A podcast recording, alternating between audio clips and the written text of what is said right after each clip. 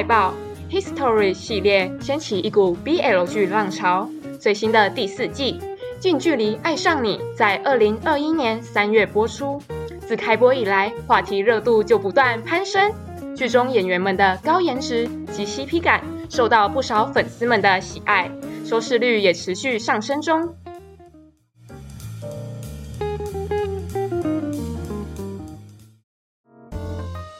欢迎收听《费萌女生》，我是许慧婷，我是郑佩萱。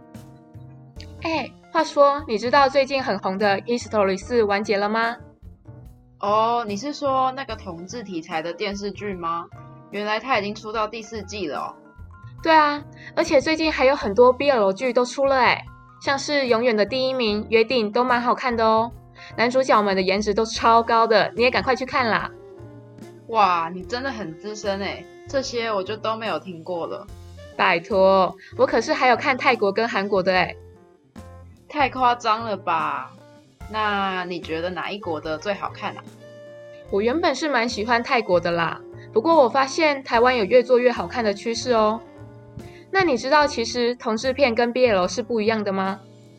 哎，真的吗？我以为是一样的哎。那如果要区分的话，比较多那种情欲画面的。就算是 BL 吗？应该说，这两个虽然都一样在说男同性之间的关系，可是 BL 和同志文化并不完全一样哦。那那些同志题材的电影，像是之前很红的《谁先爱上他的》《刻在你心底的名字》和《亲爱的房客》，这些都可以再细分吗？嗯，其实你刚刚说的那些比较像是同志文学。因为他们的内容更能反映现实社会中同性恋所会遭遇到的困境哦。哦，所以简单来说，这两种类型想要表达的内容跟目的会不太一样。对啊，BL 的目标群众主要是女性的观众，它是与女性心中对男同性恋关心的想象与对爱情的投射来呈现。作品内容大多跳脱社会上的歧视和不平等，让同性恋也能和异性恋一样拥有浪漫的恋爱，忽略同性恋者在现实中经历的阻碍和心酸。也就是说，它与描述真实世界同性恋的同志文学有所不同哦。那应该是同性恋者才会是主要喜欢这类作品的观众吧？为什么目标观众会是针对女性为主呢？而且好像大部分都是异性恋的女性喜欢看 BL 作品耶。说到这个，有研究认为，女性会阅读 BL 是一种对现实的逃避。很多漫画或影视作品中女性的完美形象，像是身材纤细啊、皮肤白皙，演变成社会对女性外貌的一套标准，会让阅读者对自己的身体产生焦虑与自卑感。如果没有达到社会对美的标准与期待时，就会造成女性对自己的身体感到厌恶。因此，透过 BL 作品的阅读，能够找到安全感，因为作品里头并没有女性身体的出现哦。而且，女性在社会中普遍被视为被欲望体，社会常常认为异性恋关系中的女性没有主体性，在男性主导的关系下，女性则成了客体。所以，相反的。在 BL 作品中，被欲望体变成了男性后，更没有女性被迫变成客体的问题了，就可以摆脱社会的束缚，借由欣赏男同志的亲密关系，在性的方面得到另外一种抒发的方式。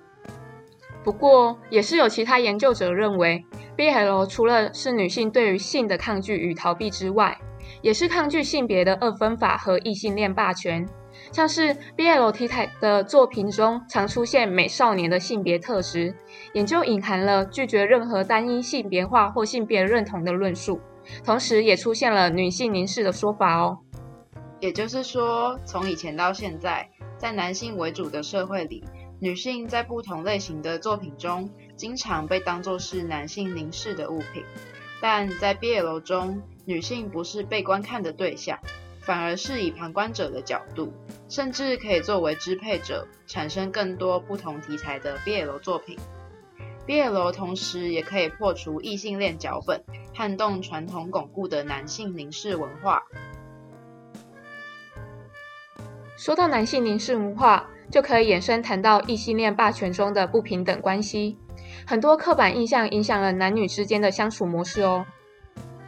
这些刻板印象的根本是我们常会在一段关系中有所谓的上下强弱之分，再把这些套用在性别上，最后才演变成异性恋中常见的男强女弱的不平等关系，也再次强化了女性阴柔乖巧的性格，而男生则是较阳刚的形象。前面提到的主体客体之分也是如此哦。所以呀，有些读者会喜欢阅读 BL，是因为喜欢他们关系平等的爱情。相较传统异性恋的脚本，BL 中双方的互动与地位通常是平等的。就我看过的 BL 剧中，双方都更能站在对方的立场上着想，更能懂得对方需要的是什么，而不是一味的要求对方付出。传统偶像剧中就常常出现男生就该接受女生回家啊，女生就该受男生照顾的桥段。嗯。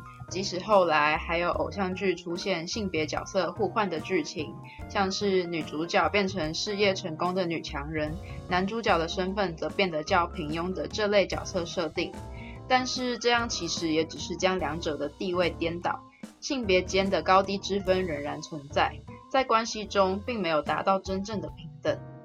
对啊，这种现象在 BL 剧中就不太会出现哦。那说到 BL，腐文化和 BL 更是相辅相成的吧？BL 造就了腐文化，而腐文化中对男性恋爱脚本的想象，也影响了 BL 作品的内容。而且，腐文化也是像刚刚所说的立场下而产生的，尤其对想反抗异性恋文本的腐女来说，会渴望在作品中寄托理想的爱情，就是一种对父权制度的无声抗议。因为主角为男性的恋爱能让腐女摆脱现实中的男性。简单来说，社会上那些对性别的期待与刻板印象，可以在 BL 作品中完全消失，里面的男性成为另一种理想的样貌。这样一来，作品里的男性形象既不是传统的异性恋，也不再只有阳刚强势的形象，又能满足读者对浪漫爱的想象。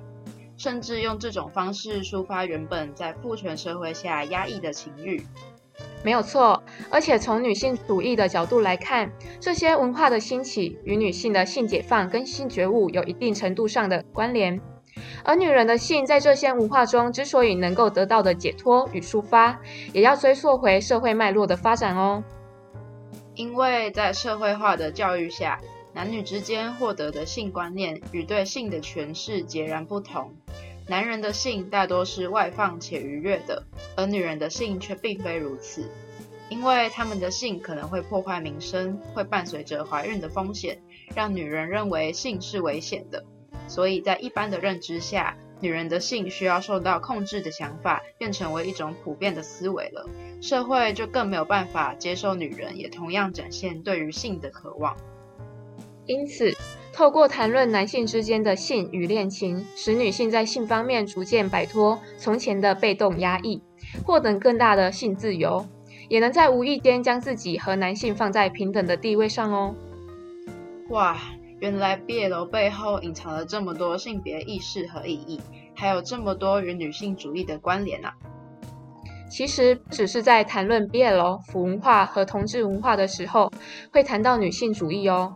现在的性别议题基本上都可以尝试用女性主义的观点去解释了，是因为女性主义发展到现在，除了原本以女性受到的压迫与不平等对待作为出发点，现在更衍生变成一种追求性别平等的思考模式了。